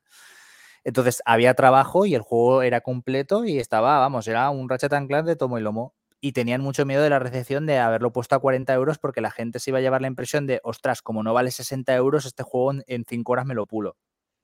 Entonces, el tema de la pasta siempre es muy, muy peligroso. Y, al, y a razón del Last Stop, que te, lo quería haber preguntado a mitad cuando estabas explicando un poquillo el juego, pero no te quería cortar. ¿No creéis que hace falta ah, eh, más categorías de juegos? ¿No creéis que hace falta algún par de categorías nuevas que, que, que abarquen estos tipos de experiencias más, es que no sé cómo decirlas, más particulares? De rollo de que yo soy una persona que me gusta este tipo de propuestas y voy a buscar esto. Porque, por ejemplo, Last Stop yo lo probé porque sin saber nada del juego dije, esto será como un Life is Strange, ¿vale? Y probé la demo y lo comentamos, ¿no? La demo esta que pusieron en el Summerfest, que comenté que a lo mejor por haberme dejado en mitad de, algo de, la historia, no me enteré de nada ni y, no, y no me gustó nada. Pero que si empiezas el juego desde cero, pues seguramente igual sí. Comenté mm. esa duda. Pero oyéndote ahora las experiencias con el juego, me da la sensación de que hace falta una categoría o, alguna, algún tipo de, agrupación donde estas, estos, estos juegos menores, que es como que como que tantean un poco el mercado, ¿no? Eh, por ejemplo, vamos a meterle esta mecánica de pulsar los botones que no hemos metido nunca y vamos a ver qué tal funciona esto. O vamos a poner estas tomas de decisiones que aunque no influyen en la historia, vamos a, vamos a empezar a, a probar mecánicas, ¿no? pero realmente en juego en sí no, pues es eso, es casi contemplativo, podrías vértelo en YouTube, dicho mal y pronto, y ya está. Entonces, esto, tenerlo, tenerlos bien claros, bien diferenciados, primero, para ahorrarnos disgustos, ya no monetarios, sino disgustos de me esperaba una cosa y mm. ha sido completamente diferente. Y entonces la gente que le guste ese rollo ya sabe dónde, dónde puede buscar, ¿no? Y la gente que no le gusta nada, pues evitar que no sé, que cometa errores. Y la gente que está dudosa, que sí que le gusta, pero no sabe de qué va el juego, como sería mayormente nosotros, ¿no? En plan de que nos gusta casi todo tipo de juegos. Pero claro, luego, mm, con el poco tiempo que tenemos, si luego mm, vamos a jugar el, sábado por la tarde, el único momento que tenemos, y dedicamos tres horas a un juego que no es juego, ni es experiencia, es algo extraño decir, es que no, no me ha gustado. Entonces. Ahora que comentas esto de las categorías, a, este juego le podría decir, igual que hay Shooter on Rails, podríamos decir que es una aventura gráfica on Rails, ¿sabes? Sobre raíles. Porque es un poco lo que es. Al final no deja de ser una película interactiva. Sí. Y, y, con lo de las decisiones estas que decías que tú decías una cosa, pero luego te encontrabas con otra cosa completamente diferente, a que a lo mejor eras por la traducción o, o porque el mm. juego no está pulido del todo me acuerdo mucho cuando jugamos al Mados Medan. ¿Te acuerdas que había algunas decisiones que tú querías una cosa y pasaba completamente diferente a lo que tú querías que pasara? Y dices, pero si no he contestado eso para, para que pase esta, esta, cosa. Y pasaba. Mm. O sea, es, es, muy, es muy peligroso. Lo hacen así. Yo cuando hicieron el Detroit Become Human, yo me asusté muchísimo porque querían porque lo que promocionaban ellos era su árbol, ¿no? De, de mm, ramificación de mm. eventos. Y yo dije, uff, eso se tiene que hacer muy bien, porque ya hemos visto en juegos como Telltale, el Manos Medan y juegos así que es en plan de. En el momento que pones toma decisiones, tiene que servir para algo, más allá de que el jugador tenga que pulsar un botón. Y Hmm. en este juego de Last of Us parece que es para que, oye, despierta, no te duermas con el mando en la mano y pulsa un botón. Mm, Eso es. Y, y- y precisamente por los ejemplos que, que estabas comentando, y, que, y ya lo comentaremos en, próximo, en el próximo programa, pero es precisamente por eso por lo que sí que me ha gustado 12 Minutes, que también tiene sus fallos, pero eh, es por eso, por lo que eh, por e- esos juegos que dice- parece ser que te dan una libertad para elegir, Hmm. pero en, la, en realidad no te, te- no te dan nada. O sea, es un, es un engaño, es un engaño. Sí, sí, los eh, Telltale y el, y el Man of Medan es. Man of Medan es un despropósito de juego. Ese sí que, ese sí que es malo, pero malo, ¿eh? Ese sí que. Hombre, tan malo que los siguientes no los he jugado, imagínate. No, y a lo mejor son buenos, pero es que eh, no. no. Yo- y mira que me, Yo- me- me he fumado juegos de Telltale, nervioso pero. cuando vi a, a un chico que me gusta mucho cómo hace los vídeos, pero que yo creo que patinó ayer, que no voy a decirlo porque se ve mal, que dijo, "U- del juegos que van a salvar el 2021. Y puso la tercera parte del mando, de los juegos estos. Y digo, sí, claro. Eso no te va a salvar La nada. tercera parte que además no la ha jugado. Porque no está. Decir que No, no, haber- pero eran juegos que posiblemente podían Ah, salvar que iban a posiblemente, salir. vale, vale. iban a salir. Eran como 11 juegos que van a salir o 15 al final de 2021 y que pueden salvar 2021. Y bueno, patinó un poco porque puso puso ese juego que no pinta para nada y se le olvidó el Metroid y el Sin Ostras. y el Sin Megami así. Bueno, a veces la gente se equivoca o patina un poco, sí, no pasa sí. nada. Pero pero yo ese no lo hubiera puesto nunca, o sea, eso no va a salvar nada. No, además, lo- los, mi tres- opinión, los tres claro, al final. hemos, los tres hemos jugado al Man, al Man of Medan Sí, sí. y creo que ninguno vamos a seguir jugando nada de esa serie. No, no. A ver, eh, vamos a ser realistas. Lo que hicieron anteriormente con Until Dawn nos gustó. A mí me gustó muchísimo. A mí también, ¿eh? Muchísimo. y creo que a César también, ¿no? Y, todo el mundo, encanta, y todo el mundo esperaba algo horrible y fue un, un, una- un soplo de aire fresco bueno. Pero no sé por qué han perdido un poquito el norte. En el sentido de que no da, no da la sensación de la libertad que te daba Until Dawn y de, y de frescura. Y eso que luego la historia de Until Dawn es para cogerla con pinzas, ¿no? Pero aún así lo disfrutamos. Sí, pero esa, esa- cómo lo hicieron y que consiguieran meter en un mismo juego eh, diferentes géneros de películas de terror, a mí eso fue lo que más me enamoró. Porque es lo que comentamos cuando hicimos, no hicimos eh, una review, pero sí que lo hemos comentado, de rollo Sí. eso que en un momento dado estás en un slasher, en otro momento estás en una película de, de Ring, por así decirlo, Mm, o de mm. fantasmas, y en otro momento de criaturas, mm, ¿sabes? Entonces está, está muy bien. Yo, a mí Sí, me en este, mucho. en este Madovenas que nosotros probamos, tenían la intención de que fuera un juego cooperativo, ¿no? Y yo no lo he probado en ese, en ese modo, que igual cambia un poco. Eh, A ver, Fran y yo lo comentamos y y es que nos dio pereza, pereza máxima, tío, jugarlo. porque, Sí. porque, claro, al final, por muy cooperativo que juegues, la habitación es la que es y la interacción con un objeto es el que es. Entonces, mm, Mm. Además no. que en, en uno y en otro, en, en Until Dawn y en Man of Medan, hay una diferencia brutal de lo pulido que estaba el juego. Mm. O sea, es, es- Parece que a veces el que puleas o no el juego parece como un detalle que puede ir del notable al sobresaliente, pero en este caso va del, del aprobado al suspenso, ¿eh? Porque eh, recordad que Until Dawn era un juego que se iba a sacar en Play 3 con el PlayStation Move y tal. sí. Y yo creo que ahí, mm, no sé si Sony, que era la editora, o los propios desarrolladores, vieron que la cosa no, no tiraba y dijeron, mira, can- no cancelamos, sino cambiamos, vamos a cambiar un poco la, la visión de esto y, y se va para PlayStation 4 y va a ser un juego distinto y tal. Y salió un juego que de ese tipo de juegos no hay muchos y, y creo que muy disfrutable. Y, y ahora han querido seguir esa fórmula, eh, un poco el estudio desarrollador, un poco ya mm, de forma independiente, porque ya son juegos multiplataforma y tal y cual. Y, y creo que les ha faltado a lo mejor eh, ese pulido que tenía Until Dawn o sentarse de nuevo y ver qué cosas no estaban tan bien para poder mejorarlas, porque uf, Y a Es veces creo que- que, nos que se empecina mucho en hacer un plan de futuro y tal. Creo que no, no necesitamos saber que había una trilogía, que, que iban Ya, a haber juegos. Vamos a centrarnos en hacer el primero bien, sabiendo que posiblemente hiciéramos otros dos más, pero eso a nivel Sí. interno, ¿no? Y centrarte en hacer uno bueno y luego ya vendes los otros dos. O hace una trilogía, pero el primero que tenga la mejor historia. Pero es que si juegas el primero y la historia es nefastísima, es que es nefasta, es que es aburridísima. Pero es, verdad lo que dices, Chivo, parece como que hagan estudios de mercado y parece que eh, el mercado les diga que van a vender más diciendo que tienen un plan de varios juegos, ¿no? Y, joder, eh, igual nosotros no somos ese tipo de público, pero no es necesario, ¿no? Yo creo que no, yo creo que tienen que estar centrado en, vender bien el primero y, y refinarlo bien. O sea, igual con cuatro o cinco detalles cambiándolos en la historia, eh, algún hubieran salvado mejor ese juego. No sé. Difícil. Hay que, hay que probarlo para, para que sepáis un poco lo que no nos gusta. Pero, porque si no, igual spoileamos mucho, no sé. Hmm.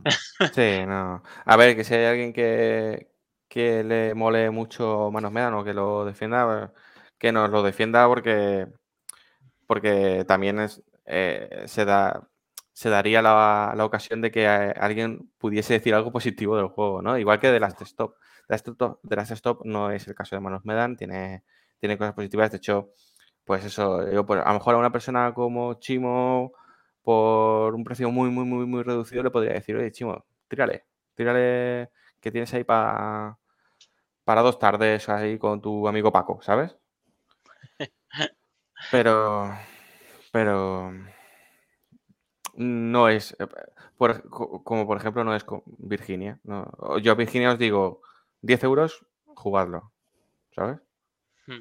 Dure lo que dure, dure 4, dure 6, dure 8, da igual. Porque tiene cosas que le veo que, merecen la pena. Pero Oye, las que, comentaros un poco lo que lo que estaba pensando un poco en voz alta, ¿vale? No, no lo tengo masticado. ¿No notáis un, un resurgimiento de las aventuras gráficas y, y, de todo, porque mm. lo estaba pensando ahora y desde que los juegos de Telltale, el juego de... Ay, no me sale el nombre, me queda blanco, pero bueno, los que van a sacar también juegos en septiembre, tercera, la tercera parte, de Life is Strange, eh, mm. todos los juegos indie, el 12, el 12 Minutes, eh, el Road 196 no lo he jugado aún, pero también parece otra aventura gráfica. Mm. Parece ser una, una mini época dorada de nuevo, ¿no? Posiblemente estos últimos años con este con estos juegos indie.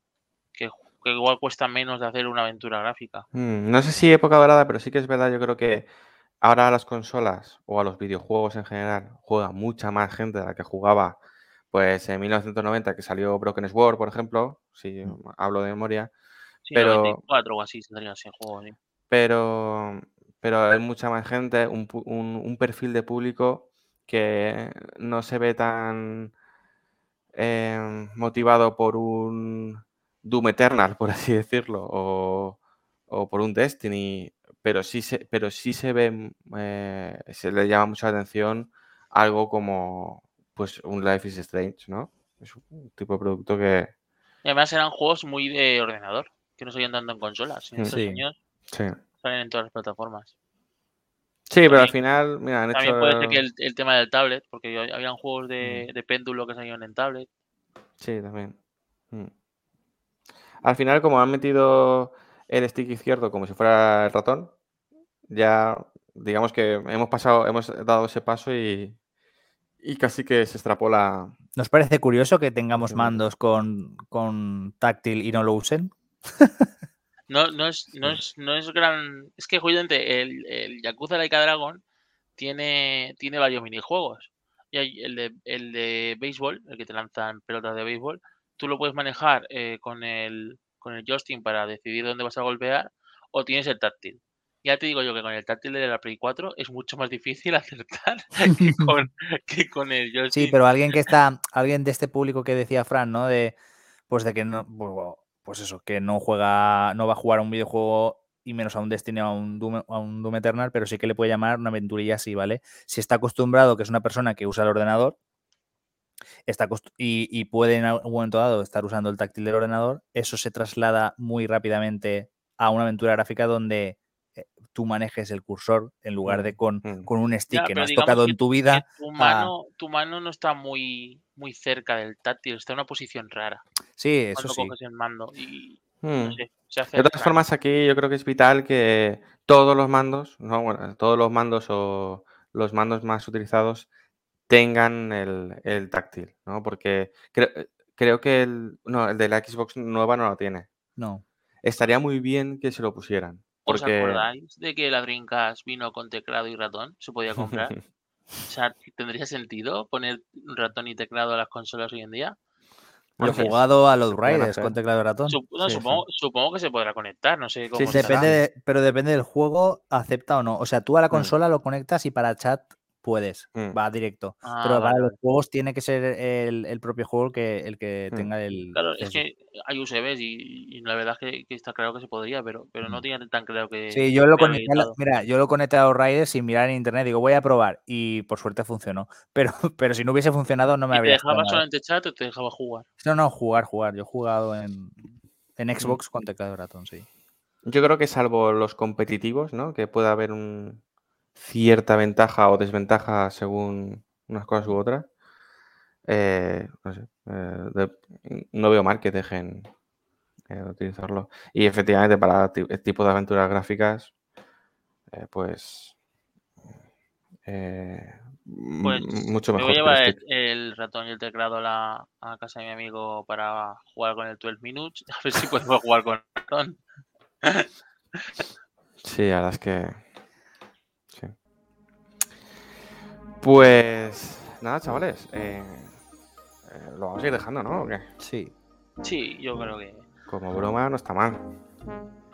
Bueno, Que, nos comenten a ver qué se parecido el programa de hoy a la gente y si echan en falta algún juego que, que, que ha sido este mes, que lo, iremos hablando. Que pensaba que, cámara...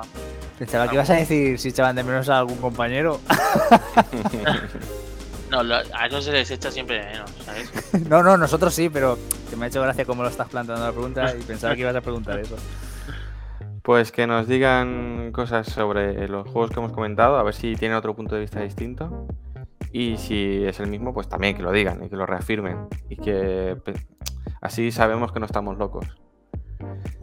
Y nada, pues. Eh, sabemos lo que queremos, ¿no? Eh, bueno, no estamos locos. yo me quedo con esa. Luego ya. y nada, hasta aquí lo, hasta aquí el programa de hoy. Eh, nos escuchamos en próximos programas. Y nada, muchas gracias y hasta la próxima. Venga, Pipo, hasta la semana que viene. Venga, chicos, hasta la semana que viene, que ya, que ya traemos más juegos y os esperamos con, con ganas. Hasta luego, chicos.